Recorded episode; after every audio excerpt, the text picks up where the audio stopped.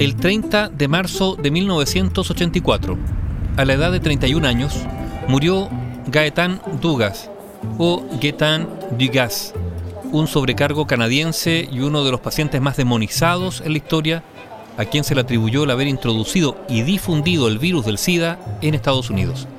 Y por eso se le apodó el paciente cero. Dugas había nacido en 1953, era homosexual, se convirtió en auxiliar de vuelo de Air Canada y aprovechando su profesión comenzó a tener múltiples parejas sexuales ocasionales en sus viajes. Un estudio publicado en la revista estadounidense de medicina el año 1984, realizado por los Centros de Control y Prevención de la Enfermedad en Atlanta, concluyó que muchas de las primeras infecciones por VIH en Nueva York eran atribuibles a un asistente de vuelo homosexual que estaba infectado. Los epidemiólogos presumieron que Dugas llevó el virus fuera de África y lo introdujo en la comunidad homosexual occidental, particularmente en Norteamérica. En el año 1987, con el SIDA en pleno ascenso, el periodista Randy Childs publicó su libro Y la banda tocó. Y en ese libro identificó a Gaetan Dugas como el hombre que había introducido el VIH a Estados Unidos, diseminándolo con sus múltiples viajes y su vida disipada. Childs afirmó que incluso Dugas infectaba voluntariamente a otros con el virus. Fue descrito como un atleta sexual encantador y atractivo que, según propia estimación, mantenía unos 250 encuentros sexuales al año con hombres distintos. Sumando, el propio Dugas dijo haber tenido cerca de 2.500 actos sexuales con otros hombres de toda Norteamérica. Según las investigaciones, Dugas transmitió directamente el virus del SIDA a al menos 40 de las 248 personas diagnosticadas en Estados Unidos antes del año 1982. Entre los primeros 19 casos registrados en Los Ángeles, 9 habían sido infectados por él. Se le identifica también como responsable de 22 de los primeros infectados neoyorquinos y de 9 en otras 8 ciudades como Miami y Chicago.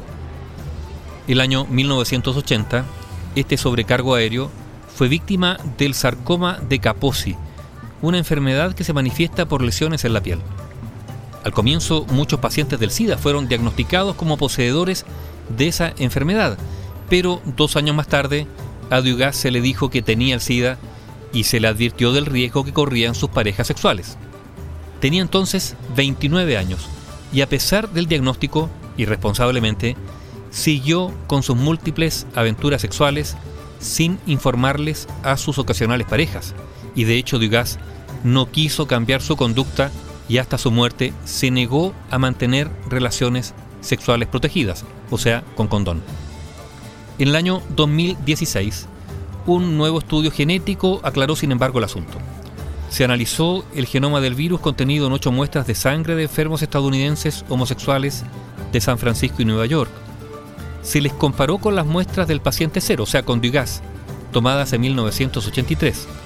Y al combinar los análisis moleculares, filogenéticos e históricos, se estableció que el virus había nacido en África Central, en Camerún y el Congo, y transferido al Caribe, principalmente a Haití, entre 1964 y 1970. Después, el SIDA entró a Estados Unidos por Nueva York entre 1969 y 1973 y probablemente antes de 1971. Dugas estuvo efectivamente en Haití, pero en 1977. Gracias entonces al árbol genealógico realizado, los científicos determinaron que el genoma del paciente cero no se situaba en el comienzo del árbol genealógico de los primeros años de la epidemia en Estados Unidos, sino casi al medio. El verdadero paciente cero debió ser entonces africano, pero Dugas tampoco habría sido el primer caso en Estados Unidos, según concluyó el estudio, pero sí habría sido un importante vector para el contagio del virus por su actividad sexual. Dugas murió en la ciudad de Quebec, en Canadá, ese 30 de marzo del año 1984 de insuficiencia renal causada por las infecciones y enfermedades provocadas por el virus del SIDA.